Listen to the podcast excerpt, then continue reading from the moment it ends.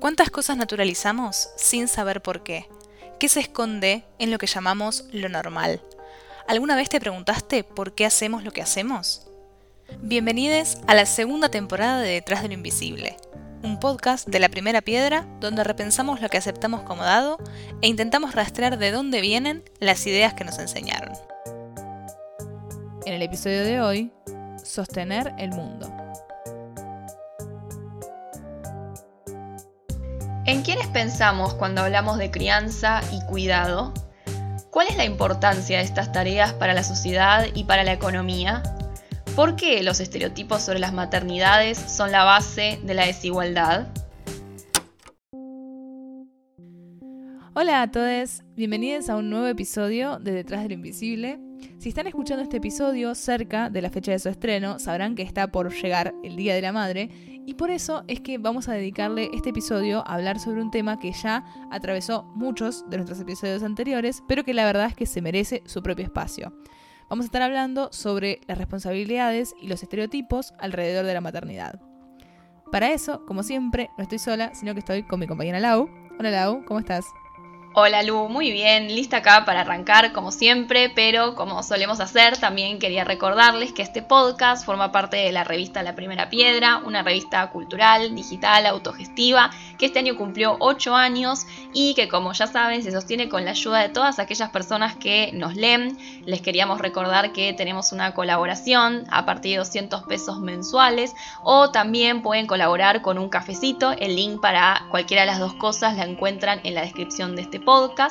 También recordarles que con su colaboración pueden recibir nuestro newsletter semanal, Tu próxima conversación, que son historias eh, diferentes, originales, que no encuentran en todos lados y que surgen de este podcast y que una vez cada 15 días vienen además en formato interactivo para que las puedan leer cuando tienen poco tiempo, en el subte, yendo al trabajo o donde ustedes quieran. Sí, así que si les interesan los temas que tratamos en este podcast, sepan que pueden eh, sumarse a recibir este newsletter que llega de forma semanal y también nos están dando una mano para que podamos seguir trabajando en este podcast. Bueno, y ahora sí, empezamos a hablar del tema del día, que como dijimos son las maternidades. En el último tiempo, y gracias a que el derecho al aborto seguro, legal y gratuito llegó a instalarse en la agenda pública y mediática y se dio todo este debate que llevó a la sanción de la ley impulsado por los movimientos feministas, se ha desnaturalizado un poco el rol de la maternidad como este destino predeterminado y se empezó a hablar, tanto mediática como culturalmente, mucho más sobre la elección de la maternidad y el deseo. En este episodio nos vamos a preguntar qué otros estereotipos se construyeron alrededor de la maternidad y qué cosas son necesarias todavía que se instalen en la agenda y qué también políticas pueden llegar a modificar concretamente todas estas desigualdades de las que vamos a estar hablando. Un par de episodios atrás hablamos del rol de las docentes mujeres y de cómo, al menos en Argentina, su construcción estuvo ligada a un trabajo de dedicación completa que suponía un control sobre su vida privada, pero también una cualidad innata, podría decirse, para el cuidado de las infancias. Y también mencionamos cómo, además de la educación, otras tareas como la salud, el trabajo doméstico, alimentar, sanar, limpiar, realizar trámites y compras son altamente feminizadas. Pero, ¿qué significa esto? Significa que históricamente recaen sobre las mujeres e identidades feminizadas y que estas tareas vienen por supuesto de la mano de la crianza y el cuidado de les hijes. O sea, ¿cuántas veces escuchamos que las mujeres son más aptas para esto? ¿Quiénes son las que se encargan mayoritariamente de estar al día de las tareas escolares? ¿A quiénes se dirigen en primer lugar escuela o médicos, por ejemplo, para hablar sobre les hijes? ¿Qué encargos se individualizan en las madres? Sí, también hay ciertas cualidades y características que definen lo que debería ser una madre en nuestra cultura y que aunque los tiempos estén cambiando, todavía tienen un peso muy grande en cómo vemos las maternidades hoy. ¿Cuántas veces escuchamos que ciertas actividades o actitudes supuestamente no son aptas para que las realice una madre? O escuchamos que se le recrimina a una madre que debería estar cuidando a los hijos en vez de haciendo X cosa. La realidad es que estas cosas se escuchan a diario. Y aunque hoy la maternidad convive con actividades laborales o sociales que quizás no estaban bien vistas hace 50 o 100 años, las madres todavía cargan con la responsabilidad social de ser dulces, amables, de estar atentas a las necesidades de sus hijos, siempre disponibles, ser ejemplo de vida y ser ejemplo de sacrificio para ellos.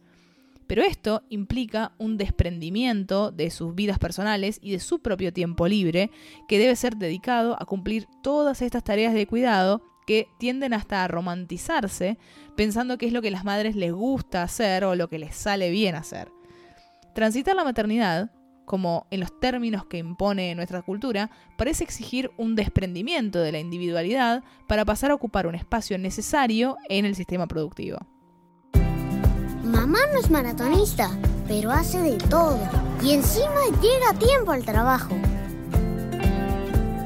No es arquitecta, pero me ayuda a realizar las mejores maquetas un domingo en la noche.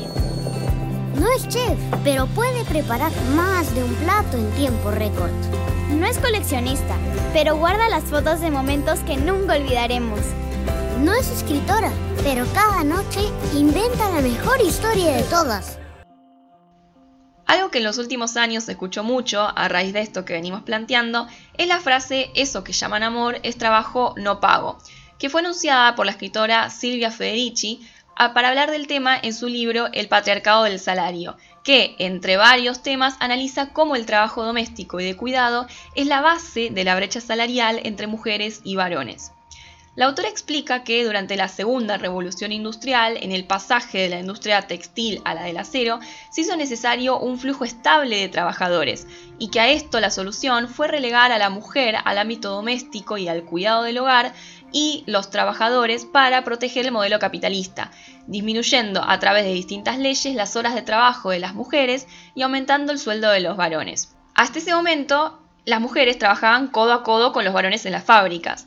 La importancia del análisis de Federici radica en que si entendemos que el trabajo doméstico de las mujeres está lejos de ser parte de una cualidad innata relacionada al amor y al instinto maternal, y si se comprende en cambio las bases culturales y sociales detrás de esta naturalización, podemos entonces entender el mecanismo de construcción para cambiar estos roles de subordinación.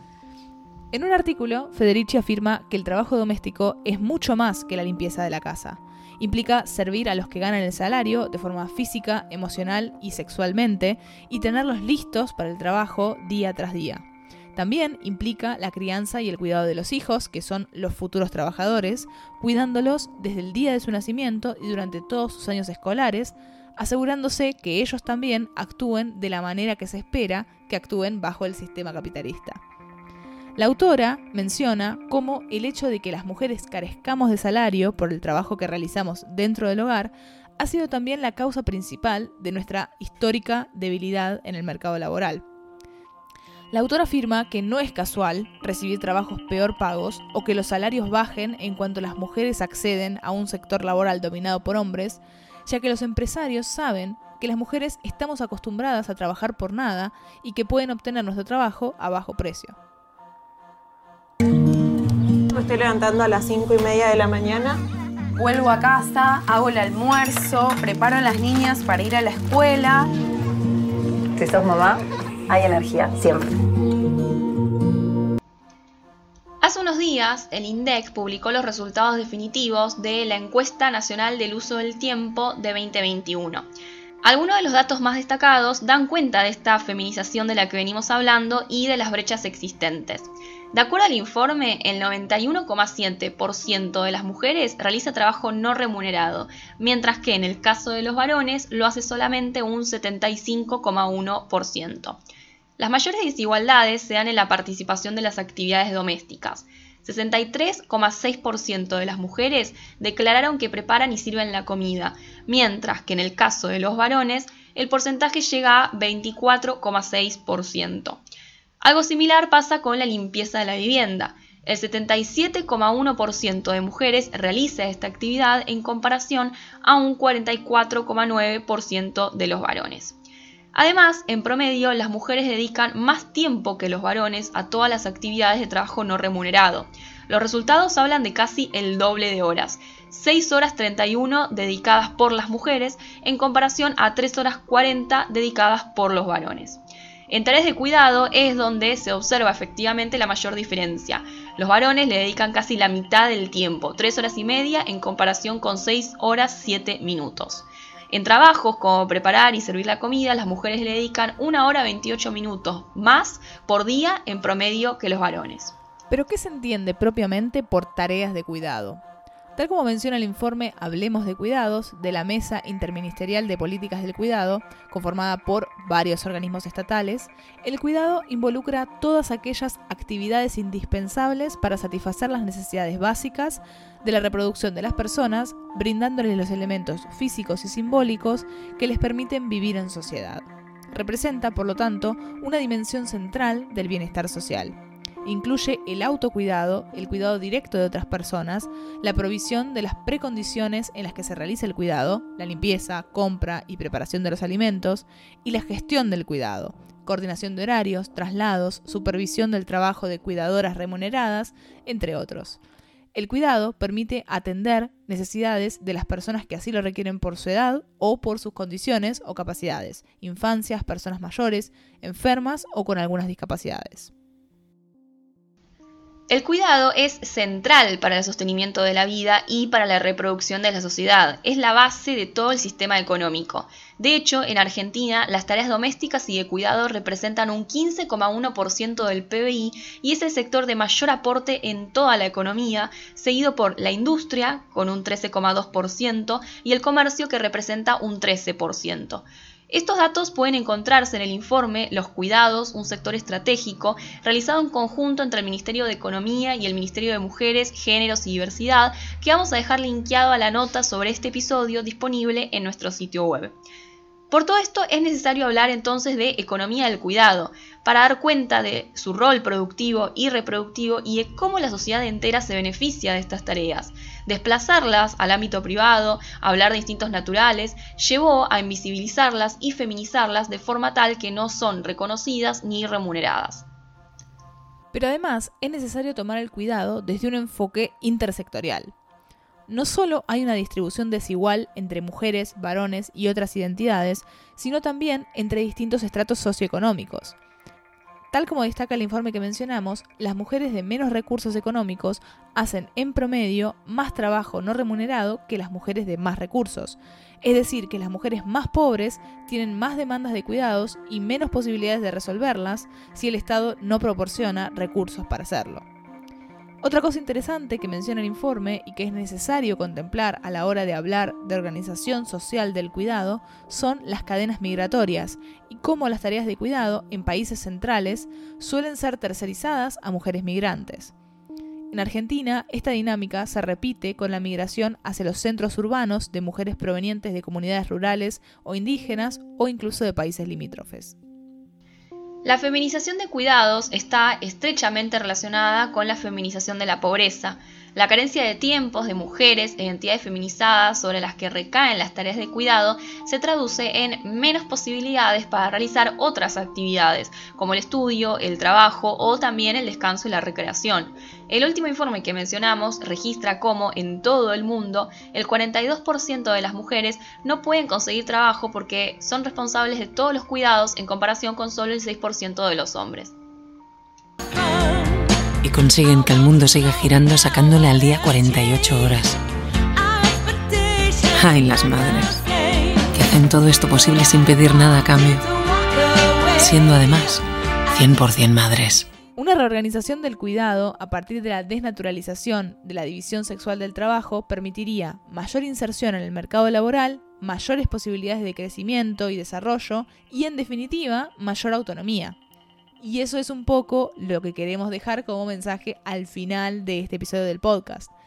Lo que buscamos hacer en este episodio fue dar un pantallazo de una problemática que se sigue reproduciendo día a día, desde la más mínima frase que romantiza el hogar y el cuidado de la casa y que habla de, de amor en lo que en realidad es un trabajo, hasta toda esta brecha gigante que existe en las desigualdades que conocemos y que, con las que convivimos, aunque a veces no nos damos cuenta.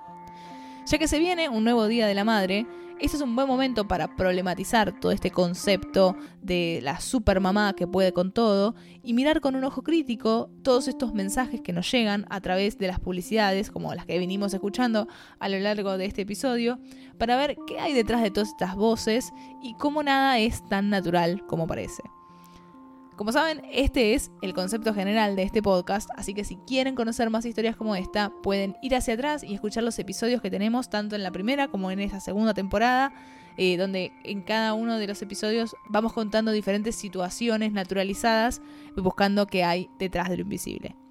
Así que también, si les gustó este episodio, pueden darnos seguir en nuestro canal de Spotify, que nos ayuda a tener más seguidores y así llegar a más personas. Y también saben que pueden colaborar con el podcast en el link que figura en la descripción para darnos una colaboración a partir de 200 pesos o un cafecito por única vez. Esto es todo por hoy en este episodio de Detrás de lo Invisible. Así que nos vemos nuevamente en 15 días con un nuevo tema. Detrás de lo Invisible es un podcast de la primera piedra si te gustó este episodio y quieres estar al tanto de todas las novedades, te recomendamos suscribirte en el link que figura en la descripción de este podcast para que te enviemos una notificación por mail cada vez que lanzamos un nuevo episodio. También puedes seguirnos en nuestro canal de Spotify, Podcast LPP. La primera piedra está en redes como Revista LPP.